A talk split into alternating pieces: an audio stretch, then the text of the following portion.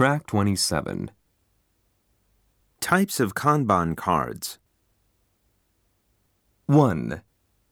An inter-process withdrawal Kanban shows what the later process needs.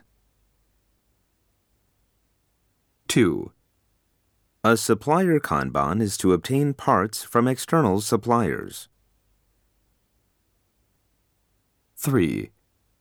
A production ordering Kanban specifies the type and quantity of parts needed from the downstream process. 4. A signal Kanban is used to initiate batch production. 5. An electronic Kanban is a web based management tool that simplifies the Kanban process. 6.